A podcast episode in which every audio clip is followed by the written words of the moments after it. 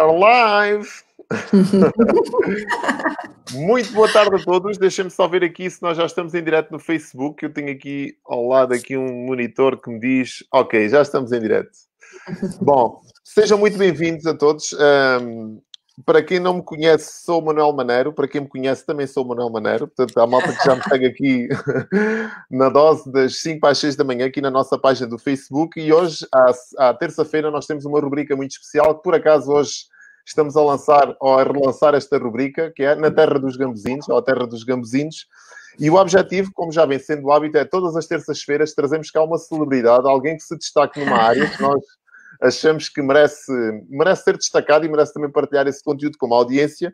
E como não podia deixar de ser, para estrear da melhor forma a nossa rubrica, hoje temos connosco a Carolina Soares. E a Carolina Soares está, pá, está mesmo quase aqui ao lado, né? uns quilómetros aqui de. Pertinho, pertinho. pertinho, pertinho aqui de, de, de, nós. Mas uma das grandes vantagens desta comunicação, ainda, ainda continuo aqui a, a tentar perceber como é que há pessoas que não gostam de estar online, não é? Nós, era impensável nós fazermos este, estas lives ou estas entrevistas ou trazer aqui pessoas se tivéssemos que organizar uma sala de hotel, webinar, né? E hoje, à distância de um clique, nós estamos aqui, se calhar, com 4 ou 5 horas de diferença. Não sei que horas é que é aí no Brasil, Carolina. São duas da tarde aqui. São duas da tarde, aqui são, são seis da tarde em Portugal, portanto, 4 horas de diferença, uns largos, umas largas centenas de quilómetros que nos separam, mas estamos aqui com a mesma vontade e com o mesmo propósito, que é trazer algum conteúdo. E desta, e desta vez não podia ser eh, melhor escolhido este conteúdo, porque vamos falar exatamente de email marketing. E o email marketing é um tema muito sensível às empresas, nós já vamos um, falar um bocadinho dele. E nada melhor do que a Carolina, que é uma especialista em email marketing, uh, mas antes dela entrar dentro do tema, eu gostava que ela se apresentasse um bocadinho e falasse um bocadinho dela. Boa tarde, Carolina, tudo bem? Tudo certo, Manuel. Olha, já... Antes de mais, deixa-me agradecer o facto de teres aceito o nosso convite para participares nesta live e dares um bocadinho, eu sei que a tua agenda também é um bocado preenchida, uh, e teres uhum. tirado da tua agenda aqui uma horinha, 45 minutos, uma horinha mais ou menos, para nós falarmos um bocadinho. Uh, Quero-te agradecer isso e partilhares esse conteúdo que eu acho que é de, de, grande valor para nós e queria que tu falasses um bocadinho de ti, quem é que é Carolina Soares e pronto. Sem dúvida. Você me confirma que você está vendo a minha tela aí já, Manuel? A tua tela, sim, estou aqui. Deixa-me só ver se eu consigo aqui. Verifica é, aí para gente, enquanto eu vou me apresentando. Ok. É, Gente, muito prazer. Meu nome é Carolina Soares. Eu trabalho na RD Station como Custom Success Manager, né? Então, eu tenho um portfólio hoje de 90, cerca de 90 clientes internacionais, né? Que eu faço esse acompanhamento tanto de estratégias de inbound marketing quanto também de estratégias aí, enfim, de digital, né? De uma maneira geral.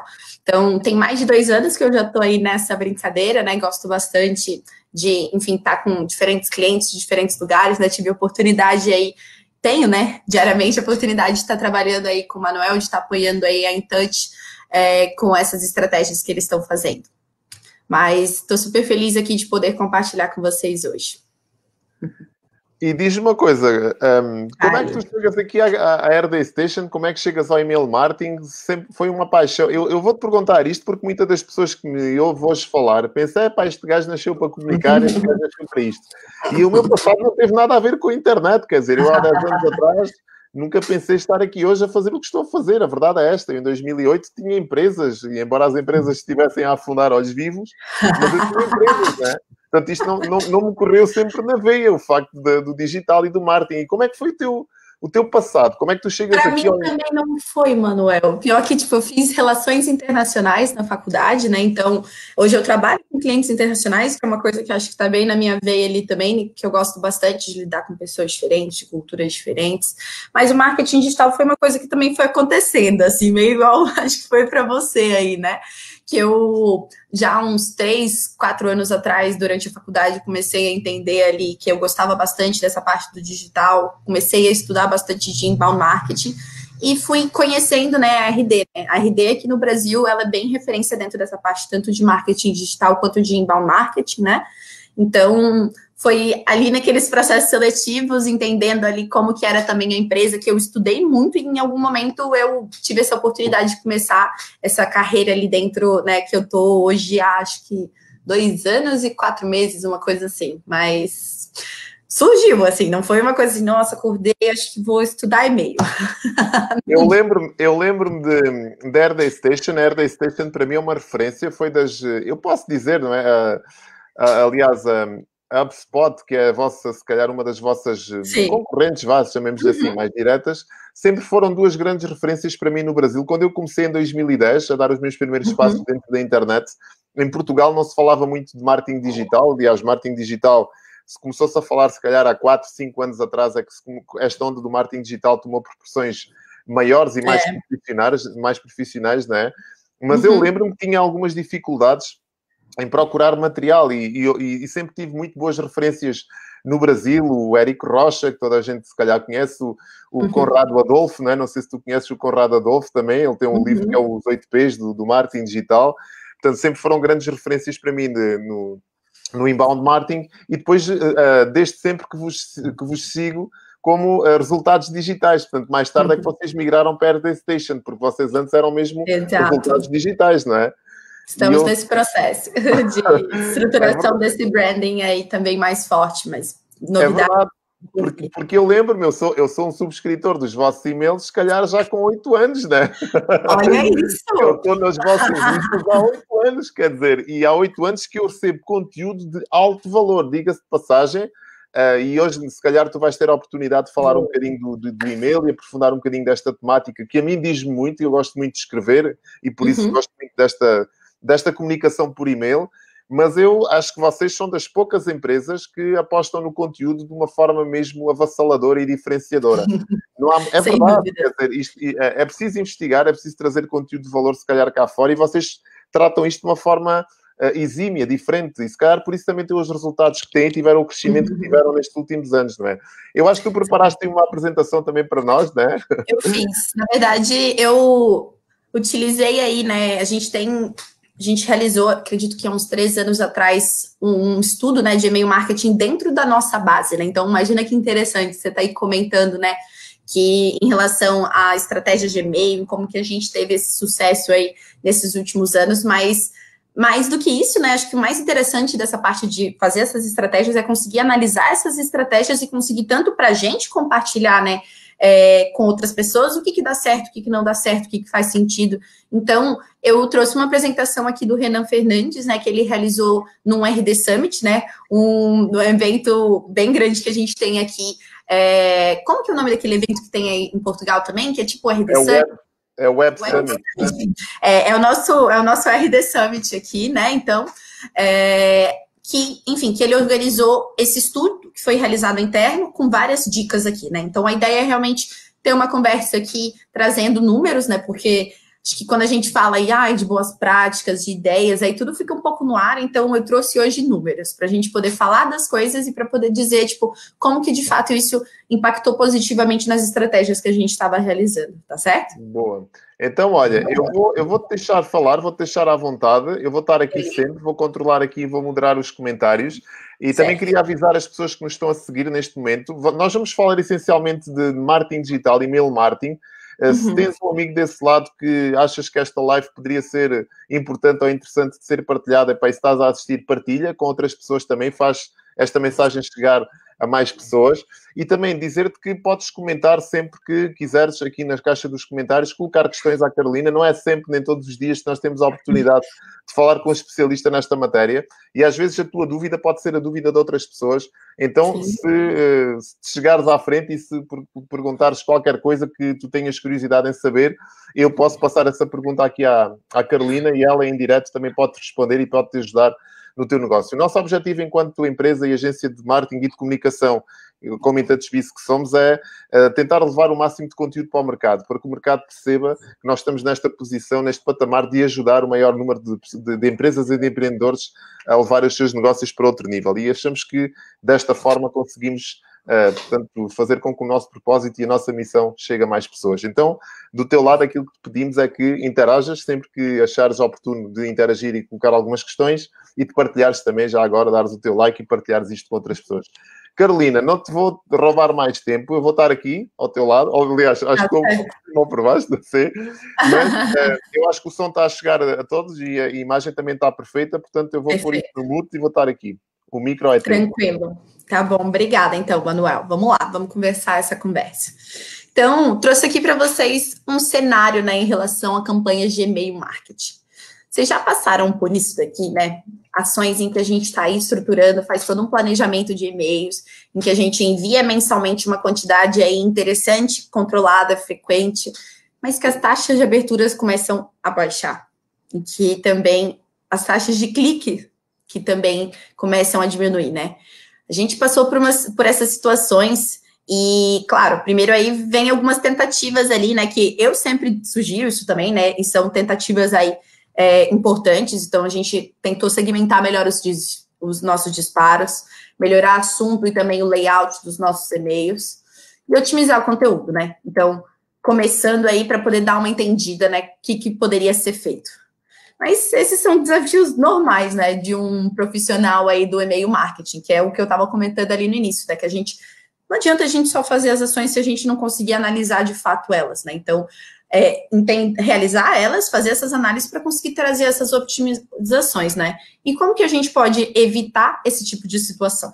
Então, a ideia mesmo dessa conversa é trazer isso, né? Então, quais são boas práticas para a gente poder aplicar uma estratégia eficiente de e-mail marketing? Então, começando, né? Eu vou trazer aqui, então, para vocês três pilares em especial: a parte da experiência do usuário, a parte de gestão de base e entregabilidade. Então, nossa conversa hoje ela vai partir desses três pressupostos aí muito importantes. Mas, antes de tudo, é importante a gente resolver umas dificuldades técnicas que a gente já pode estar tendo antes de fazer esse planejamento, né? Então, é bem, acho que sempre quando eu trago isso é bem controverso, né, Manuel? Porque acho que tem muitas empresas aí que fazem muitas estratégias que vão muito ao contrário disso aqui que eu vou trazer, né? Então, peso máximo das imagens dentro de um e-mail, eles devem ter no máximo 500 KB. Cada imagem, né, que a gente traz dentro do nosso e-mail de 100, né? E um peso máximo de HTML de 100 KB. Então, aqui já destrói muita gente, que eu sei. Que toda vez que eu trago essa informação, ela sempre fica assim, nossa, mas o que, que eu faço com as minhas imagens? O que, que eu faço com o meu conteúdo, né? E acaba que a gente vai, vou trazer vários exemplos para vocês para perceberem também, né, em que esses são temas técnicos que podem levar muito para que os seus e-mails sejam considerados como spam. Então, e além disso, né, a rece é, receber esses e-mails, né, se torna, tipo, são temas técnicos aqui que a gente pode resolver fazendo diminuição das imagens, né, então a gente pega as imagens, faz uma compressão delas, fazendo esse controle, né, então não simplesmente adicionando elas, mas como também verificando o tamanho delas para que a gente possa garantir que esses problemas técnicos que a gente está chamando aqui, né, não aconteçam. Então, falando, né, de experiência do usuário para o usuário. É, qual foi a última vez que você conversou de fato com o seu lead? Ou que você conversou de fato com o seu cliente? É, muitas vezes a gente estrutura estratégias de e-mail em que a gente se foca muito nas necessidades da empresa. E a gente não para para pensar de fato se o que eu estou enviando para essa pessoa faz sentido para ela. A gente só pensa que a gente quer vender, a gente só pensa que a gente quer divulgar, às vezes até mesmo como a gente faz a divulgação de um conteúdo para a pessoa, não é pensando nela. Então, trazer essa reflexão aqui é bem importante, né? Entender o nosso cliente. Quais são as necessidades que ele tem para resolver? Então, o que eu estou entregando para ele, né? O que, que, que, ele está tentando resolver? Como que isso vai ajudar ele? É, quais são os problemas, né? Então, acho que a gente sempre fala né, em planejamento de negócio essas questões, tipo, quais são as dores que existem, né? Quais são os problemas que existem é, em que a minha empresa pode ajudar essa pessoa a resolver? E com tendo essa, essa parte de planejamento mais clara, a gente tem que pensar, né, o que, que ele vai ganhar. Porque, pensa, quem gosta de receber e-mail ou informação que não faz sentido? Então, o que, que eu estou entregando para essa pessoa com esse e-mail? O que, que ela vai conseguir tirar dessa informação que eu estou enviando aí? Então, pensando aqui na experiência do usuário, eu trouxe aqui alguns exemplos aqui da, da RD Station ali, ainda na época da resultados digitais, né? É, que foi feita que foi feito essa, esse estudo aqui que eu estou comentando para vocês, né? Então, pensando aqui na experiência do usuário, a gente a gente pensa, né? Qual que é o benefício? Para que, que servem esses templates e essas ferramentas, né? Que a gente está entregando aqui? Como que o usuário vai utilizar elas? Então, será que isso está claro, né? Voltando aqui, será que realmente tudo isso daqui que a gente está vendo está claro? Então, ele fala aqui, kit de ferramentas e templates de marketing digital para utilizar no dia a dia. Foi esse o título que a gente trouxe aqui. Então, Depois dessas perguntinhas aqui, o que, que a gente fez? A gente fez uma mudança, né? A gente trouxe aqui kit, ferramentas para aumentar a produtividade da empresa tal. Então, tipo, aqui, além da gente já incluir aqui uma informação que a gente já tinha, né, que era o nome da pessoa, a gente conseguiu trazer, né, uma coisa clara do que, que vai acontecer. Ao baixar esse kit, ela vai, vai ajudar com que a empresa tal aumente a sua produtividade. E simplesmente com essa ação, a gente teve uma taxa de clique de 90, é, perdão, de 39% aqui a mais, né? Então a gente conseguiu otimizar essa estratégia que a gente já estava fazendo ali, que já era uma estratégia interessante, mas que a gente enfocou ela mais no usuário, né? Então, esse é um primeiro ponto muito importante. Então, trazendo aqui, né, pensando na parte de leitura de e-mail, né? Não sei, não sei vocês, pergunto para você, Emanuel. Você lê todos os seus e-mails com calma? Você baixa todo, todos eles? Você dá scroll down? Fala, fala de verdade para mim aí. Depende, né? Isso é, é, é tal questão do milhão, depende. Depende do conteúdo, um, depende também da, da relação que eu já tenho com a, neste caso, com quem me está a enviar os e-mails, né? É por isso que eu estava a dizer há bocadinho a, a situação de estar nas vossas listas há oito anos e o facto de ainda continuar lá é um Sim, bom sinal, né? Porque senão já tinha feito um unsubscribe e tinha ido embora. Mas isto é verdade, quer dizer, nós, eu quando subscrevo uma lista de e-mails ou quando subscrevo uma newsletter de alguém, por exemplo, aquilo pode me interessar no momento, mas se uh, eu começar a apanhar com muitos e-mails, com muita regularidade e com conteúdo desinteressante, eu deixo de, ver, quer dizer, uh, perco o interesse todo, não é? Sim. E depois também tem muito a ver com a extensão do e-mail, não é? Exatamente. Eu, quando eu entro dentro do e-mail, é isso, não é? Exatamente. Se eu, se eu ver que o e-mail é muito extenso, a informação é enfadonha, não conseguem sintetizar. Quer dizer, ali muita, enrolam muito. É pá, esquece. Eu gosto de ler por tópicos, se aquilo me interessar, vou mais Exatamente. a. Exatamente, Manuel. Não, perfeito. E é exatamente esse exemplo que eu trago aqui, né? Muitas pessoas esquecem de aproveitar essa área nobre, né? E área nobre a gente chama literalmente essa parte de cima. Percebe ali que a gente não trouxe nem tipo, para dizer que não trouxe aqui em cima, né? A gente dá uma olhadinha e vê que tem o logo ali da empresa, né? Porque é importante enfim, fazer esse posicionamento, mas o foco é o que a gente está oferecendo. Então, aproveitar essa área nobre é muito importante, porque 60% das pessoas não rolam um e-mail. Então, pensa se você faz um conteúdo incrível, que você está ali querendo divulgar para sua base de contatos, mas você faz um e-mail em que toda a informação ela fica muito extensa e que o call to action, né, o botão fica lá embaixo. Percebe que o botão, ele tá aqui em cima, né? Então, e sem dúvidas a gente adicionou um botão lá embaixo também, porque a pessoa que lê tudo, ela também tem que ter facilidade para poder fazer essa conversão. Então, né, acho que tudo que o Manuel estava falando ali faz muito sentido. Aqui é muito importante a gente ser breve, né? Então, pensa, dá uma olhadinha aqui, que esse e-mail ele não tem muitas imagens, que ele tem, é, que ele traz aqui de uma maneira bem concisa o que, que a gente traz aqui, esse co-marketing ali, né, com a LinkedIn, falando sobre o que, que seria esse conteúdo e já chamando para acessar o material, para que a pessoa consiga ler isso todo de uma forma bem breve e conseguir entender, né? Esse é um outro exemplo ali bem direto também, né? Que basicamente traz o título, o, uma pequena chamada ali e acesse gratuitamente. Então, é realmente algo bem breve em que ajuda a gente aqui, com essa ação, né? Ajudou a gente a ter um aumento nas taxas de clique aí de 24%. Então, outro ponto aqui que é bem interessante, né? É, esse, tem vários, tra, traz vários exemplos aqui de assuntos, né? Mas se vocês perceberem aqui, e vai ser literalmente uma surpresa, o assunto que teve uma maior aceitabilidade, né? Maior abertura aí, foi esse menorzinho, né? De 35 caracteres. E foi realmente algo muito considerado, tipo, em relação a algumas outros testes que a gente realizou também, né? Teve uma taxa de abertura aí maior, né, 25% do que a gente estava tendo antes. Então, reduzir a quantidade de texto. Realmente é importante a gente trazer todas essas informações? É, será que está claro o que eu estou querendo dizer? Todas essas reflexões elas são importantes para serem feitas, né? Porque pensa quando você apresenta alguma coisa para o seu colega e que ele olha e que ele te pergunta alguma coisa. Não ficou claro. Se ele está te perguntando alguma coisa e não está ali claro, é que tipo não está bem otimizado, né? Então, até nesse eu aqui traz o, o que o Manuel estava falando também, aqui embaixo. O que você verá nesse template? Bullets, né? Explicando cada um dos pontos ali, o que, que de fato a pessoa vai ganhar, né? Entrando aí nesse modelo aí desse template que a gente estava distribuindo.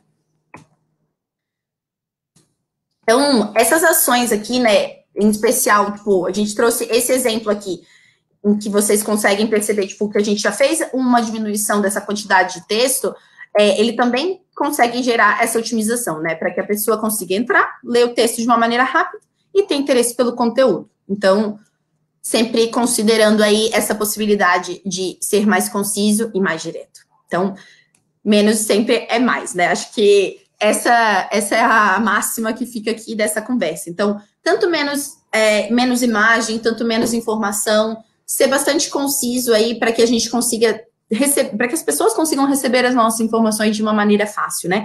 Pensa que, né, muitas vezes, se a gente também adiciona mais imagens, a pessoa nem chega a ver o e-mail, né? Porque se a pessoa nunca recebeu seus e-mails, se você manda um e-mail inteiro de imagens e ela nunca aceitou, né? Ela não vai conseguir nem entender qual informação está chegando ali. Então, tudo isso são temas que são importantes de serem considerados, né?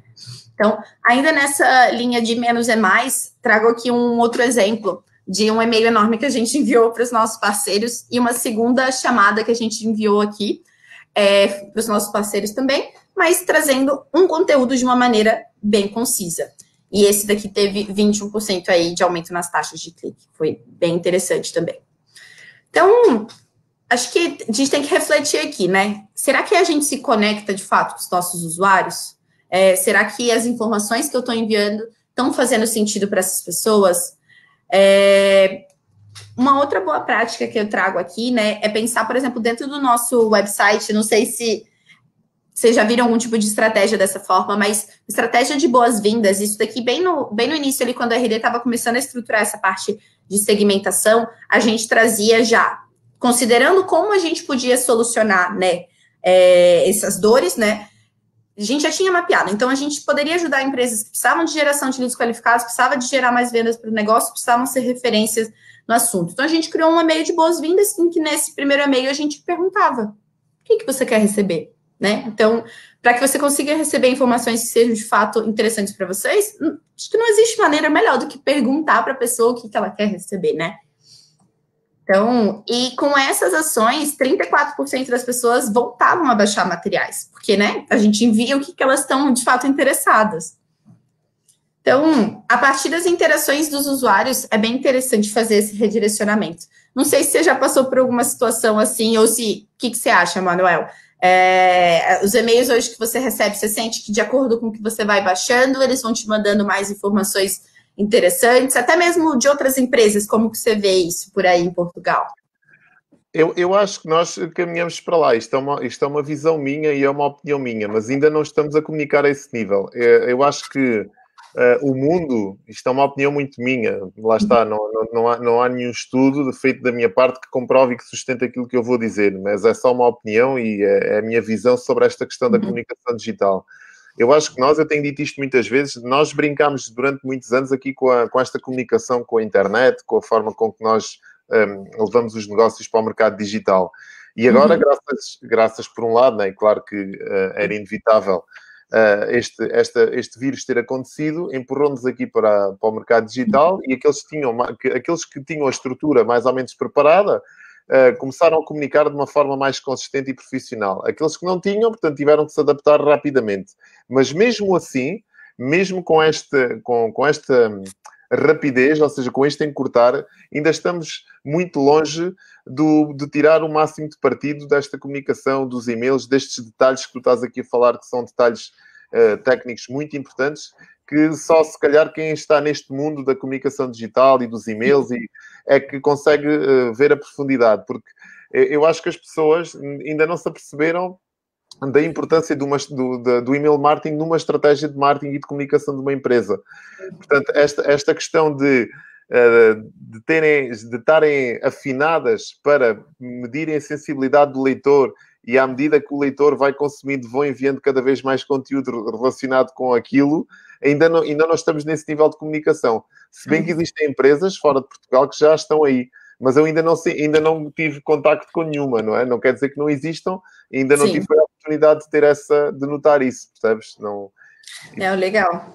Eu trouxe aqui um exemplo da Airbnb, né? Então, Airbnb hoje eles buscam exatamente fazer esse tipo de redirecionamento. O momento que você fala aí que você está interessado, por exemplo, é, em ir para a Europa, né? a gente traz aqui, por exemplo, tá, dentro disso ainda faz mais uma segmentação, tá? E a partir daí trazer realmente opções e sugestões que façam sentido para essa pessoa. E, e cada vez mais afunilando para conseguir trazer uma comunicação que faça sentido, né? Então, utilize as informações que sejam recolhidas dessas pessoas, né? Então, poxa, é, se você pergunta o nome, se você pergunta empresa, se você pergunta interesse, se você pergunta qualquer coisa, utilize essas informações.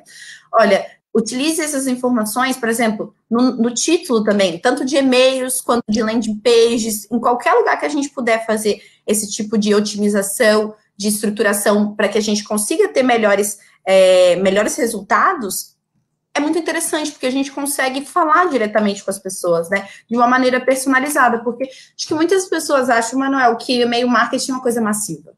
Ele pode ser uma coisa massiva, se você torna ele uma coisa massiva. Mas a ideia, muito tanto, tanto do que eu puxo também com os meus clientes ali, por exemplo, quando a gente fala de automação de marketing, é você retirar informações que sejam valiosas para vocês como empresa, porque eu preciso saber que o meu lead é qualificado por tal e tal informação, e utilizar essas informações, não internamente só para o comercial, mas utilizar para ter uma comunicação que seja mais direcionada e personalizada, né? Então, é, acho que aqui a gente termina, então, a parte de, de experiência dos usuários, né? Falando aqui de boas práticas.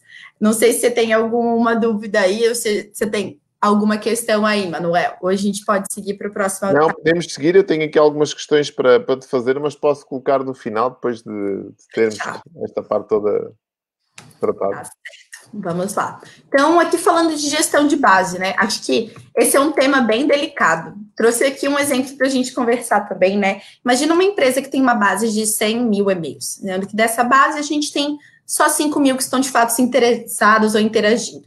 Qual que é o pensamento comum? Pensamento comum aqui, né? Toda base, maior resultado. E eu acho que esse é o maior erro, né? Então, a gente não entender que existem pessoas que estão mais interessadas que outras é um grande erro, né? E não se comunicar de maneira diferente com essas pessoas ou não tentar trazer de volta o interesse para essas pessoas que estão desinteressadas é um erro bem grande, né? Trago aqui também um exemplo de, um, de uma higienização que a gente fez né, na nossa base pensando em uma estratégia de alguns meses aqui, né? Pensa que a gente começou com uma base aí de uns 13 mil e a gente teve no final aí 450 conversões.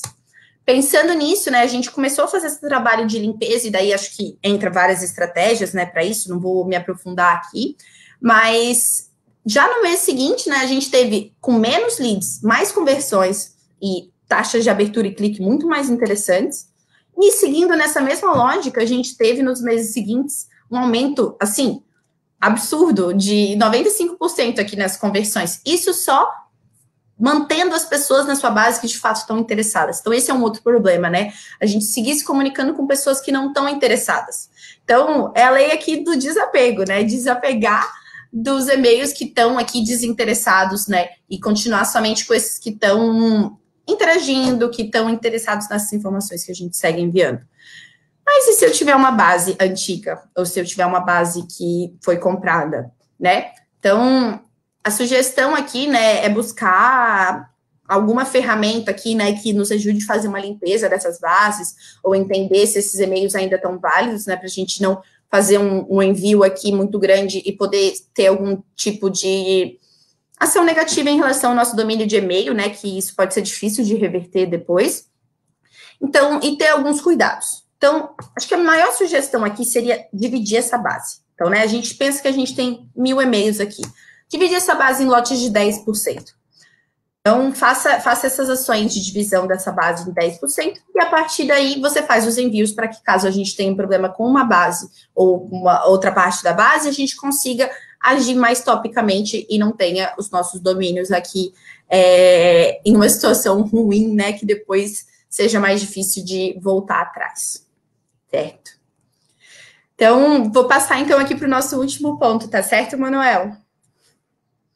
Vamos Força. aqui. Então, falando aqui de entregabilidade. Termos de entregabilidade, né, trazem pontos aqui que a gente considera, acho que bastante técnico, né? Mas de fato, entregabilidade tem métrica, né? Então, isso é uma coisa que acredito que não são muitas empresas que de fato acompanham, né? Então, tanto aqui entender os nossos send score, né? Então, quanto que estamos aí em relação a várias métricas, várias métricas aqui que a gente precisa estar tá frequentemente entendendo em relação ao nosso domínio. Então, né, a gente faz ações, é, são feitas ações aí, né, de relacionamento, de promoção. Então, como é que está o meu send score, né? Como é que está ali a relação do meu domínio? Então, testa também a sua entrega. Então, será que o e-mail que eu vou enviar, ele está indo, né, como que, qual que é a pontuação dele? Então, realmente fazer esses, é, e são ferramentas, a maioria dessas ferramentas são gratuitas, sabe, Manuel? Então, é super legal que a gente possa, tipo, divulgar a existência dessas ferramentas e que as empresas possam utilizar para que ela consiga entender se, tipo, esse e-mail que eu estou fazendo, ele está fazendo, ele está chegando em qual, qual que é a pontuação que ele tem, né? E além disso, também, qual que é a caixa que ele está indo? Será que ele está indo para spam? Será que ele está com algum problema de entregabilidade? Então, fazer esse acompanhamento é bem interessante. Um outro ponto aqui é a quantidade de e-mails. Então, quantidade de e-mails, né, em especial, acho que é, empresas de e-commerce que podem passar aí bastante, né, quantidade de, de e-mails enviados.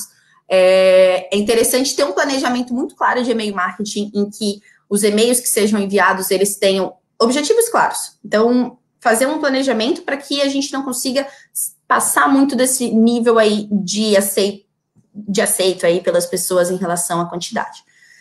E eu trago aqui também mais números. é, pensando numa parte de controle de volume, Percebam aqui que exatamente o lugar em que a gente fez mais envios de e-mail foi exatamente onde a gente teve a menor eficácia. Então, eficácia que eu trago é aquelas taxas de conversão que a gente estava falando antes, né? Então, o que ficou bem claro aqui, né, foi que enviar mais e-mails não quer dizer que a gente vai ter é, uma eficácia maior, não quer dizer que a gente vai ter mais conversões, não quer dizer que a gente vai ter mais abertura de e-mails. Então, a chave aqui, sem dúvidas, é o planejamento e a compreensão para que a gente consiga ter os resultados que busca com essas estratégias. Então, né, nessa ação aqui que a gente estava conversando, né, a gente teve um aumento ali de 12% nas taxas de conversão, tendo esse equilíbrio interessante ali. Então, última dica aqui, né? Eu gosto muito dessa ferramenta aqui que eu vou compartilhar com vocês, sempre compartilho ela com, com os meus clientes também, é uma ferramenta que a RD tem de benchmarking de métricas de e-mail, né?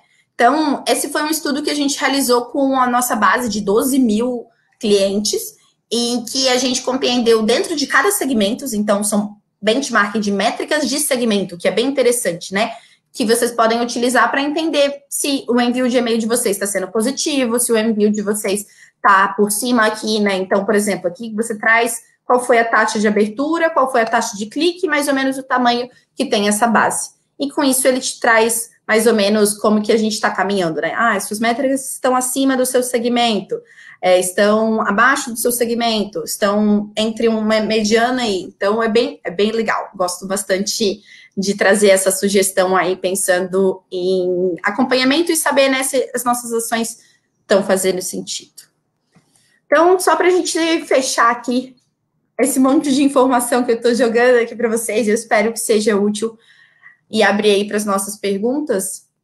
É, falamos primeiro de experiência do usuário. Então, experiência do usuário. Qual que é o valor que eu estou entregando para essa pessoa, né? O que, que eu estou enviando aí que vai ser interessante para ela? Mas, ao mesmo tempo, seja breve, né? Menos é mais. E é importante que a gente consiga se conectar com essa pessoa, entregando alguma coisa de valor para ela, de uma maneira direcionada e segmentada. Falando aí de gestão de base, desapegue de e-mails antigos em que não estão te trazendo resultados e se comunique mais frequentemente com os e-mails que estão realmente interessados. Isso não quer dizer que você precisa deletar todos aqueles, mas você precisa constantemente realizar estratégias para poder retomar o interesse dessas pessoas. E daí entram aí várias estratégias que podem ser realizadas. E faça caso você tenha essas listas, faça a validação dessas listas e tenha cuidado. Entregabilidade, acompanhar né, as métricas ali, né? Então, que a gente estava falando, né? Entender se o nosso send score está positivo, fazer teste quando a gente for fazer envio de e-mail e ter cuidado, né? Porque acho que para a gente poder cair numa lista de spam e com uma estratégia de e-mail marketing muito exagerada, ou que a gente foque muito em promoção, são dois tempos. É isso, Manuel. Como estamos aí? Any questions? Até agora não, a malta está muito tímida. é normal, normalmente as pessoas eh, que assistem aqui às nossas lives um, depois é que se manifestam. Não sei se estamos a ter aqui alguns problemas com a. Não. Estão a ver bem. Aqui a imagem que às vezes parece congela, mas tem a ver aqui com a largura de, de banda. Estava eu a dizer que normalmente as pessoas depois destas lives é que se manifestam, colocam aqui no chat as perguntas, portanto a malta normalmente tem assim um bocadinho mais de. Não gosta, né? Não gosta de entrar aqui muito em direto. Não, mas eu sei como é. Eu também te conto, eu fazia, no início do ano, eu fazia alguns webinars para. enfocado aí nos meus clientes de Portugal, né? Que eu atendo dois anos só clientes de Portugal, basicamente. E o que, que eu fazia para os meus webinars? Eu já chegava no webinar e eu mesma, como eu, eu fazia e eu apresentava, eu já chegava com as perguntas, porque no final eu começava a me perguntar as coisas. Eu ficava, mais mas será que isso vale a pena? Daí eu, vale muito a pena. E aí as pessoas começavam a perguntar.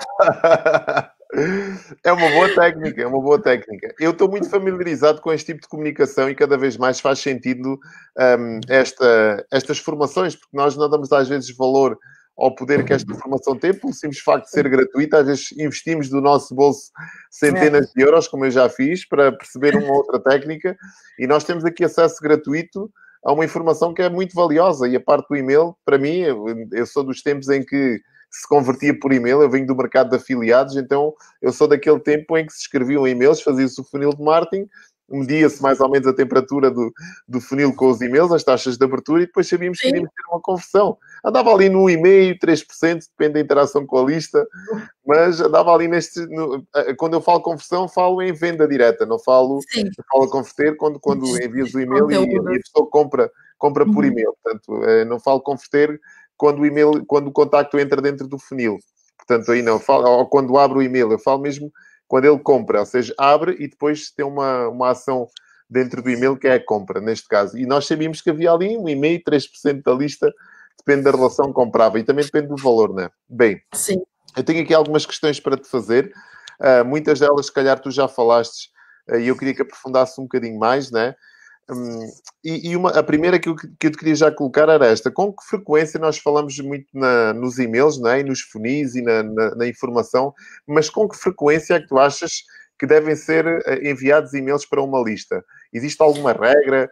Um, não existe? Depende das alturas? Se existe algum padrão? Se tem a ver com épocas do ano, com promoções? Qual é a frequência ideal? Porque isto é, eu acho que é uma, uma pergunta transversal a todos. É para ok, agora tenho uma lista e vou comunicar quem? Uma vez por semana? Duas vezes por semana? Todos os dias? Uma vez por mês? Só quando tenho uma promoção? Quando tenho um produto novo? Como é que é? Eu queria que aprofundasse um bocadinho mais esta parte, que eu acho que é interessante. Perfeito, Manuel. Acho que isso depende muito da, do ciclo de vendas, né? Então, quando a gente fala, por exemplo, de um e-commerce, em que vendas geralmente são mais rápidas, que as pessoas entram ali e tomam decisões, é, o, a quantidade de e-mails pode ser muito maior, né? Então, aí o muito maior entra, enfim, sei lá, diria que duas vezes por semana, assim, acho que um e-commerce poderia ter uma ação de e-mail marketing ali, mas é, eu pessoalmente, a, dica assim, mais geral que eu sempre deixo aqui é sempre ter um planejamento de quatro a dois e-mails aí por mês, né? Isso daí, como eu disse, varia muito de segmento e, em especial, aí pelo ciclo de vendas do cliente. Mas, além desse planejamento base, eu acho que o segredo é muito segmentação. É tipo fazer ações, por exemplo, se você sabe em que nesse mês você tem um produto tal, pensando em e-commerce, e você já tem alguma segmentação que te ajuda a entender que essas pessoas têm interesse, envia. Ou se você quer fazer mais envios de e-mail do que seria o ideal, envie para as pessoas que, pelo menos isso, eu sei que hoje dentro do RD a gente tem essa possibilidade de enviar para os leads mais engajados, que a gente chama, né? Que são esses leads que estão abrindo mais. Então, essas pessoas que já estão mais interessadas, elas vão ter um, muito mais abertura para conseguir, tipo, ler mais do que um e-mail por semana, algo assim, entende? Então, acho que são essas variáveis que a gente tem que considerar, né? Muito o ciclo de vendas, é, o segmento aí da pessoa e fazer um planejamento e que fora desse planejamento a gente possa ter algumas ações pontuais um pouco mais segmentadas, por exemplo, de acordo no final do mês ou na metade do mês, enfim, não importa muito o momento, mas fazer ações focadas com esses leads mais interessados, seja para poder falar mais diretamente de vendas, ou seja para poder trazer alguma conversão de algum conteúdo que possa ser interessante para ele. E a nível de conteúdo, também uma, uma questão que se coloca muito é, por exemplo, tu falaste em e-commerce e, e, vamos supor uhum. que, que, eu tinha um e-commerce uhum. e que um, o, que, o que é que tu achas, que, que conteúdo é que eu deveria ter, uh, que conteúdo é que eu deveria partilhar, vá, chamemos assim, com, meu, com a minha audiência? Será só centrado nos, nos, produtos que eu tenho para vender? Será sempre incentivar as pessoas à compra? Ou devo diversificar o conteúdo? Devo ter conteúdo que seja mais didático? Se calhar, sei lá, uh, diversificar? Fala-me um bocadinho disto, porque normalmente a, a, a, ideia que eu acho que as pessoas têm é que devemos centrar, né, quem tem um e-commerce ou quem, tem, quem vende produtos uhum. online uhum. ou, ou, serviços, a comunicação deve ser centrada na venda, na venda, na venda. E, eu, e eu, na minha opinião, eu acho que tenho, eu tenho que passar por um processo de educação, perceber quem é a empresa, quem é que está do outro lado, se é de confiança ou não, uh, até, que acho, até que me sinta confortável para comprar. Partilhas da mesma opinião?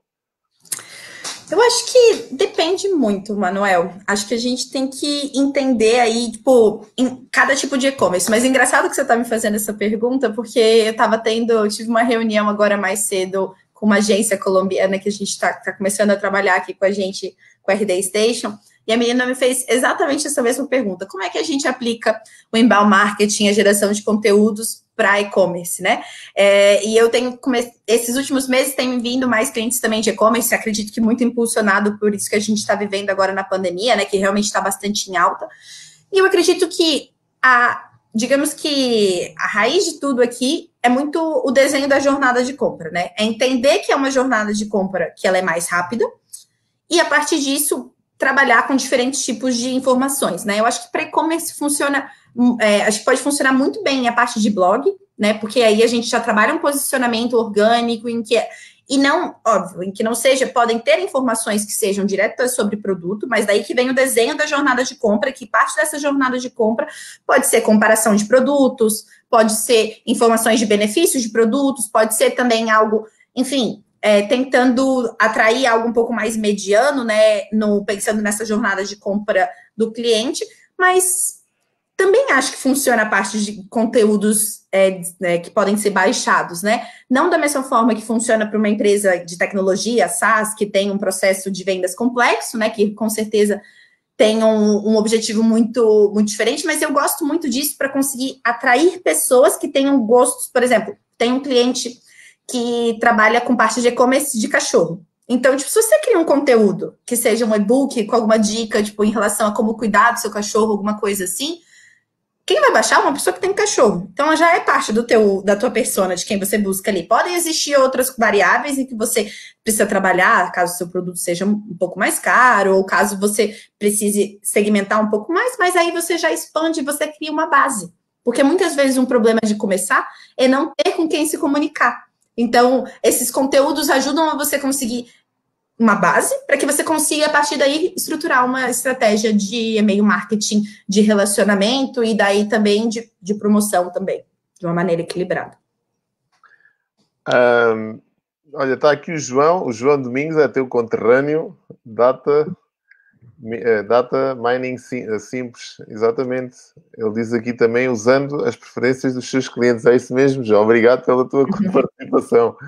Uh, o João é um dos nossos colaboradores também da Biz. Também Super. está no Brasil, está em teletrabalho. Portanto, aí tem um conterrâneo. Obrigado, João.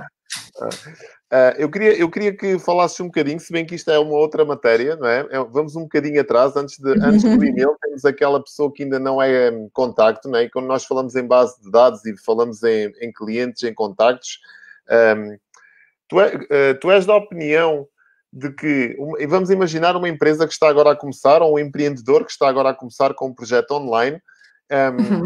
e, e, e, ele está familiarizado com esta questão do, dos e-mails, da comunicação através de e-mail marketing e tudo mais, mas ele ainda não tem base.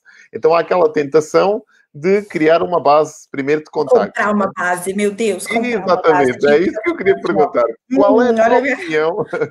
Porque nós temos, nós temos clientes que funcionam muito nesta ótica. Eh, eu sempre construí bases de dados, ou seja, eu sempre, tu, todas as minhas bases de dados não eram muito grandes, mas, aquel, eh, mas tinham o tamanho das pessoas que estavam interessadas no meu conteúdo. Portanto, eu nunca comprei base de dados. Eu, eu, eu sempre uhum. construí, portanto, tinha base de dados de 2 mil, 2 mil e tal pessoas, não, não eram bases de 20 mil nem 30 mil, mas 2 mil para mim já era um número significativo, não é? E eram pessoas que se relacionavam com a minha mensagem, com a com aquilo que eu, que eu partilhava na altura, não é? é Mas levava-me anos a construir, quer dizer, não era assim. Às vezes fazia uma campanha, oferecia um e-book, as pessoas descarregavam o e-book em troca de um contacto, não é? Lá está.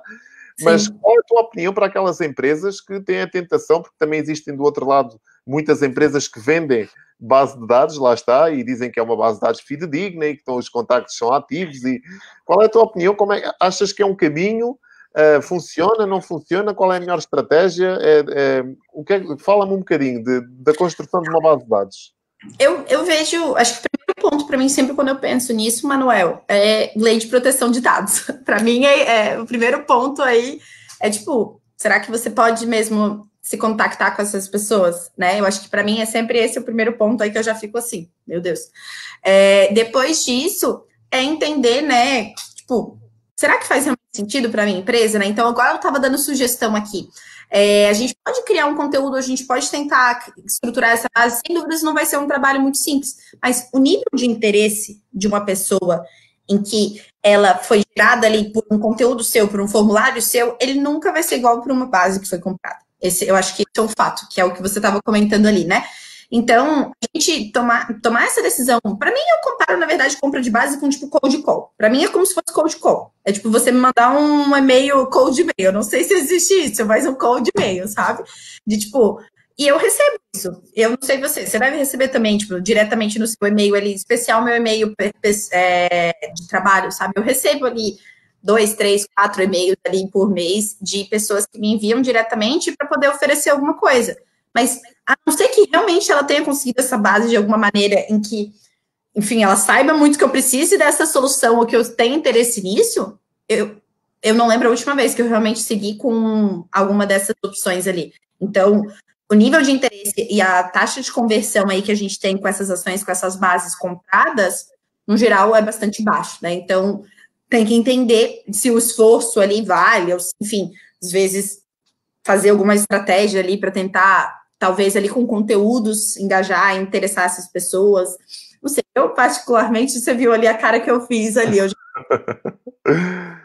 então, na, na, tua opinião, uma, uma, boa estratégia para se conseguir uma base de dados estaria na, na troca, digamos assim, de valor, conteúdo de valor, é mostrar, a, dar a, oportunidade às pessoas, se calhar, de subscreverem uma newsletter nossa, não é? Que é o, o normal, digamos assim, não é? Temos um uhum. formulário de subscrição e se queremos aumentar a, a, a qualidade, termos se calhar um e-book, pedir mais informações, aumentamos a qualidade consoante também a oferta que nós fazemos, né? Quando a gente fala ali, né, de estratégias ali de conteúdo, né, Manuel? Se a gente pensa num conteúdo bem topo de funil, né, em que, por exemplo, do, dando exemplo aqui da RD, né, pensa num e-book de introdução ao inbound marketing. No fundo, no fundo, possivelmente não tem nada a ver com RD Station, né? Então, só que ele tem, só que ele está numa, num, numa situação que ele está muito mais alto ali no funil. Então, se ele está ali mais alto no funil, eu vou conseguir gerar uma base aí bem maior do que se eu falasse sobre vantagens de landing pages do RD Station. Tirei aqui da minha cabeça, mas um exemplo, tipo, por exemplo, muito mais é, focado numa parte muito mais mediana e baixa, né? Que é uma pessoa que já está criando landing page, que ela já está buscando aquilo e ela já está comparando alguma coisa do RD. Então, são pessoas muito mais segmentadas, né? Muito mais difícil ali da gente trair pessoas aqui do que lá de cima. Então, começa criando sua base de cima, criar, começa também entenda suas expectativas, né? Que sem dúvidas as pessoas que estão ali gerando, é, sendo gerados esses leads ali, ali em cima, não estão preparados para você virar e falar, quer comprar? Exatamente. Qual é, qual é? Agora lembrei-me desta pergunta, não estava aqui, mas vou-te perguntar. A tua experiência disto com uma uma base de dados, até termos alguma maturidade né, na nossa base de dados e podemos, se calhar, oferecer alguma coisa à nossa base de dados ou, ou tipo ter, apresentar um produto para comprar. Eh, uhum. Uh, quanto tempo de relacionamento nós, se é que existe algum tempo de relacionamento, não é, que nós devemos ter com, a, com, essa, com essa base? Eu sei que isto é uma pergunta muito subjetiva, porque tem muito a ver com a qualidade dos contactos capturados, de que forma é que eles chegaram até nós, se foi só pelo uma newsletter, se estão interessados no, no, no nosso conteúdo mesmo. Opa, não sei, né? Mas Existe algum tempo, se é que existe algum tempo de, de maturidade, vá, digamos assim, de uma lista? ao fim de alguns não, meses eu, ou, ou, não? Isso, isso é muito, varia, varia assim, muito. O que, eu, o que eu digo, assim, muito, Manuel, é da gente entender, por exemplo, dentro dessa estratégia de e-mail, como você está criando e-mails que estejam relacionados com essa jornada. Então, por exemplo, se você tem, pensando até num fluxo de automação, que você envia dois e-mails topo, dois e-mails meio, dois e-mails na parte baixa, a gente consegue tentar entender ali o interesse dessas pessoas, né? Mas acho que tem muito a ver também com o ciclo de venda, né, de cada empresa, porque não, não existe uma quantidade de tempo ali que a gente tenha para poder conseguir fazer esses envios. Mas o que eu sempre sugiro é que de seis, me seis meses, três em três meses, de acordo com o volume de leads que você gera, gere, você faça essa limpeza. Okay. Você, essa higienização da base e você entenda. Tá, faço quatro envios de e-mails por mês. Se nesses últimos três meses uma pessoa não abriu pelo menos um e-mail, acho que ela não está interessada. Então, e faz esse tipo de, de organização, né? Para a gente conseguir manter sempre pessoas interessadas recebendo as nossas informações. Não sei se era Boa você me perguntou. Não, é isso mesmo, é isso mesmo. Eu, eu, eu, eu, nunca tive nenhuma, nenhuma métrica que me dissesse os timings que a lista. Eu sei que a lista às vezes tem que respirar, né? se tiveres sempre a oferecer Sim. coisas, ou, ou melhor, a apresentares uh, coisas para vender, às tantas vais saturar a lista, é. tens que dosear, tens que, tem que respirar, não é? Mas nunca tive um feedback em relação aos timings. Uhum. Um, diz-me diz uma coisa, hoje fala-se muito também de, de chatbots e parece que o email marketing ficou aqui um bocadinho esquecido, não é? O email marketing, uhum. para quem já cá está há mais tempo e há mais anos, uh, faz sentido, para mim faz muito sentido, mas hoje em dia coloca-se a questão de que, é pá, eu já tenho uma presença no Facebook, numa rede social, tenho lá um chatbot, aquilo faz, dá as respostas automáticas, faço ali um funilzinho de, de vendas no chatbot e não, não preciso de e-mails, quer dizer, vou, vou fazendo à medida que vão chegando faz sentido isto para ti? Não faz sentido? Um, qual é a diferença, se é que existe alguma, entre ter esse chatbot a responder automaticamente aos contactos e filtrar logo ali quem está e não está interessado em, em comprar? Ou, ou, são duas estratégias completamente diferentes que podem ser ligadas? Fala-me um bocadinho. Exatamente. Eu acho que esse é o último ponto que você trouxe, né? Primeiro que o chatbot, acho que ele é uma ação muito fundo de funil, né? Então, a partir do momento que a gente só tem um chatbot, a gente só está falando com aqueles 3% que são as pessoas que realmente estão aptas ali, né? Que já estão naquele momento de tomar uma decisão, né? De compra. Então, para você conseguir realmente gerar demanda e que você comece a ser visto, que sua marca seja posicionada, em que você consiga gerar algum tipo de relacionamento, o chatbot ele não te ajuda em nada disso. Mas eu vejo ele exatamente dessa forma que você comentou, né, Manuel? São estratégias complementares. São estratégias, tipo, e aí tem que perceber também, né? Porque até que ponto que faz sentido? Você trouxe o exemplo de chatbot. Quando eu penso de chatbot, eu acho que tipo, tem que existir uma estratégia muito bem estruturada por trás, para que não seja só esse sempre a forma, porque você gosta de receber respostas prontas? Fala para mim. Você gosta, tipo, de. Claro que não. E, tipo, perguntar boa tarde. E, tipo, boa tarde, Carolina. Como que eu, o que, que eu posso te ajudar hoje? Um, dois, três, quatro, cinco opções. Tipo, acho que tem uma eficácia, tipo, tem o seu espaço, pode ser bastante útil, mas não acho que tira o espaço do e-mail. Não, não tira, assim, são duas coisas diferentes que podem ser utilizadas. Ok. Estamos nos a aproximar do final, também não te quero ocupar muito tempo. Queria que me falasses um bocadinho agora, uh, vamos uh, esquecer o e-mail, já falámos bastante dele, da Airday Station. Uh, Fala-se muito em, em, empresas deste, desta natureza, cada vez mais, portanto, percebemos né, que precisamos de alguém do outro lado que nos, às vezes nos indique o caminho e que nos dê esta, este apoio, né? e vocês têm sido um bocado esse nosso pilar, um pilar aqui da Internet muito importante no nosso crescimento também enquanto empresa e agência de marketing e comunicação que somos. Uh, estamos gratos também por, por isso, por vocês estarem connosco. Escolhemos uh, trabalhar e colaborar com vocês e não estamos nada arrependidos, antes pelo contrário. Um, Diz-me qual é a diferença, na tua opinião, não é? Entre RD Station, ou melhor, se, se tiver alguém a assistir a este webinar.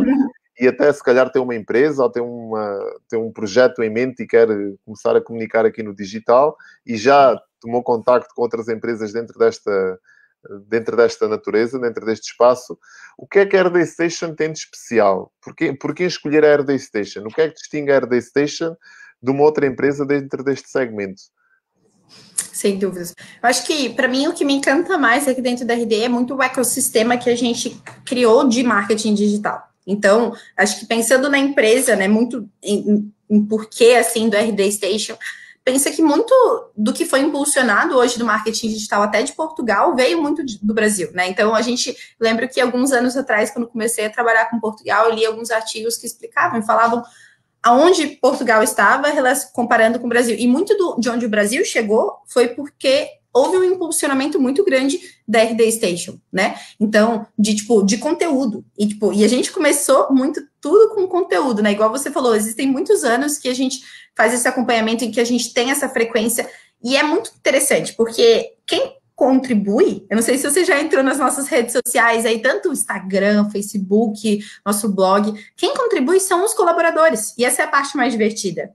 Tipo, eu já escrevi para o blog, eu tenho amigos que fazem vídeos e que fazem TikTok, que faz e que fazem ações. Então, acho que esse, esse é um lado muito incrível, assim, de, tipo, de como que tudo isso a gente consegue canalizar também para os nossos clientes. Que é aí em que a gente consegue passar isso como conhecimento para os nossos clientes. Porque eu te falo, às vezes eu entro numa reunião e uma pessoa me traz, tipo, ai, Carol, o que, que você acha disso para uma estratégia para segmento, sei lá o quê? Porque muito do que eu faço ali, né, pelo que a gente já estava conversando, né, é, de certa forma, acompanhar e trazer, assim, como se fosse uma consultoria, assim, né? A gente não, não chama dessa forma porque é um serviço que ele está incluído né, na utilização do produto, né? Esse acompanhamento para esses clientes que possuem esses planos pró, mas é poder fazer esse apoio e compartilhar conhecimento. Acho que compartilhar conhecimento é uma parte que a gente adora, e que eu gosto muito, em que é, é muito cultura da empresa, para que a gente consiga fazer outros negócios crescerem, tanto com a nossa ferramenta,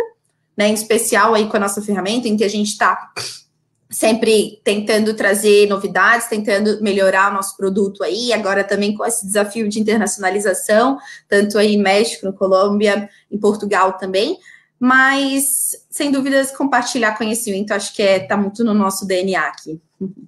Eu acho que é isso que, é que pode ser diferenciador. É? Eu falo por, uh, pela IntouchBiz, nós, enquanto agência de marketing e comunicação, uh, e vocês, se calhar, já passaram por este processo e, se calhar, por terem passado e, terem aproveitado uh, os ensinamentos dele, é que estão nesta posição agora. Mas eu acho que as agências de marketing e comunicação, como a nossa, nós não somos a única, não é? No, no neste universo português mas uhum. há um período em que começam a fazer marketing para elas, para se darem a conhecer ao mercado, e depois, quando têm um número de clientes que é já substancial, esquecem-se do marketing delas e começam a fazer para os outros, não é? E... Esse, é esse é o padrão. Esse é, é o... É? Portugal, é, mas no geral das agências. Há uma expressão aqui em Portugal que diz casa de ferreiro, espeto, espeto de pau. Eh, há uma expressão que diz isso, não é? Casa de ferreiro, malta que trabalha no ferro, mas tem um espeto que, que é de pau. E isto acho que retrata um bocadinho de, de, de, desta, deste desleixo, que às vezes não é desleixo, é falta de tempo, falta de método, falta de, de objetivo, não é? Falta de, de, estratégia, não é? Nós definirmos aqui uma estratégia e temos que fazer para nós de igual forma estamos a fazer para outros, porque se calhar nós estamos a explicar algo que já está ultrapassado. Isto, é, isto tem uma velocidade, não é? Uma, a informação tem uma validade e o mercado comunica a uma velocidade cada vez maior. E eu sinto que se eu não fizer aquilo que eu, que eu, que eu proponho aos meus clientes fazer, portanto, eu estou a ficar para trás, não estou a testar. Eu tenho que estar na vanguarda dos testes, né? E esta minha comunicação, esta, estes webinars que nós fazemos, estes, os envios dos e-mails, as campanhas que nós fazemos para nós, servem para nos promover, como é óbvio, enquanto agência de marketing, para educar uma audiência, mas acima de tudo também serve de testes. Ou seja, nós estamos a testar aquilo que funciona porque eu não posso aconselhar um cliente meu a fazer uma estratégia se eu ainda não testei se ela funciona comigo. Sim. Se bem que isto é tudo muito volátil e muito relativo, quer dizer, não é a chapa 5, né? Mas eu posso ter aqui umas métricas e posso dizer, olha, vai por aqui que isto se calhar vai funcionar daquela forma que nós já fizemos e para nós não funcionou. Portanto, eu acho que desta forma, mas, mas, mas sinto isso muito, sabes? Sinto isso muito e sinto que vocês nunca menosprezaram esse lado. Portanto, tanto que eu vos sigo há oito anos e há oito anos que eu recebo os vossos e-mails. Eu estou inscrito no vosso canal do YouTube, vocês lançam rubricas, vocês continuam a dar conteúdo. É quase como se vocês tivessem uma equipa a tratar também da vossa comunicação, não só da Mas a gente tem. É, é? Mas a gente tem, a gente tem toda uma equipe de marketing que faz exatamente. Claro. É que, pensa, é uma empresa de mais de 700 pessoas, né? Então, a gente deve ter o quê? Uma pessoa, duas, não lembro aqui de cabeça, tipo, focadas em conteúdo, mas não tem como produzir aquela quantidade de conteúdo que a gente faz ali. Então, é buscar parceria com outras agências, é buscar parceria com outras empresas, é fazer, é dar incentivo para funcionário para poder participar e também escrever. Então, são várias ações para conseguir deixar essa estratégia ali em pé há tanto tempo, né? Claro. Ok. Olha, da minha parte, não tenho mais nenhuma pergunta. Uh, gostei muito de ter estado aqui esta, esta hora. Vai fazer quase, estamos, com 59 minutos de live. Portanto, cumprimos, já acho eu, aqui um bocadinho os requisitos, que era passar conteúdo de, de interesse. Uh, Agradecer-te, não sei se queres dizer mais alguma coisa, mas gostava de te agradecer o facto de ter estado aqui a partilhar de, de ti e do teu tempo. Acho que o conteúdo foi bastante bom. Vai ficar aqui disponível na nossa página aqui da IntouchBiz, no nosso Facebook. E pronto, é, e agradecer-te a isto que eu, eu queria. Não, imagina, Manuel. Mando um abraço aí para todo mundo. É, e agradecer também aqui pela oportunidade de deixar, pode deixar ali meus contatos ali também. Eu deixei no início ali da apresentação, meu e-mail. Qualquer dúvida ali, fizer algum teste ali, quiser trazer algum feedback, também estou super aberta para poder escutar aí de vocês, tá certo? Obrigado. Bem, da nossa parte é tudo. Da próxima terça-feira estamos cá novamente com mais uma, uma Terra dos Gambuzinos, esta rubrica que convidamos sempre alguém que nós achamos que se destaque na, na sua área de atuação. Neste caso foi a Carolina, que falou sobre marketing, e-mail marketing, uh, e que eu acho que ficou claro, né? Qualquer pessoa que, pode, que aceda aqui ao nosso conteúdo vai ver o, o beabá do, do e-mail marketing e começar a, a interpretar esta comunicação de forma mais séria. Da minha parte é tudo. Obrigado, Carolina, mais uma vez e obrigado a ti que estiveste a assistir durante esta horinha aqui ao nosso, ao nosso webinar. Tchau. Perfeito. Beijinhos. Tchau, tchau.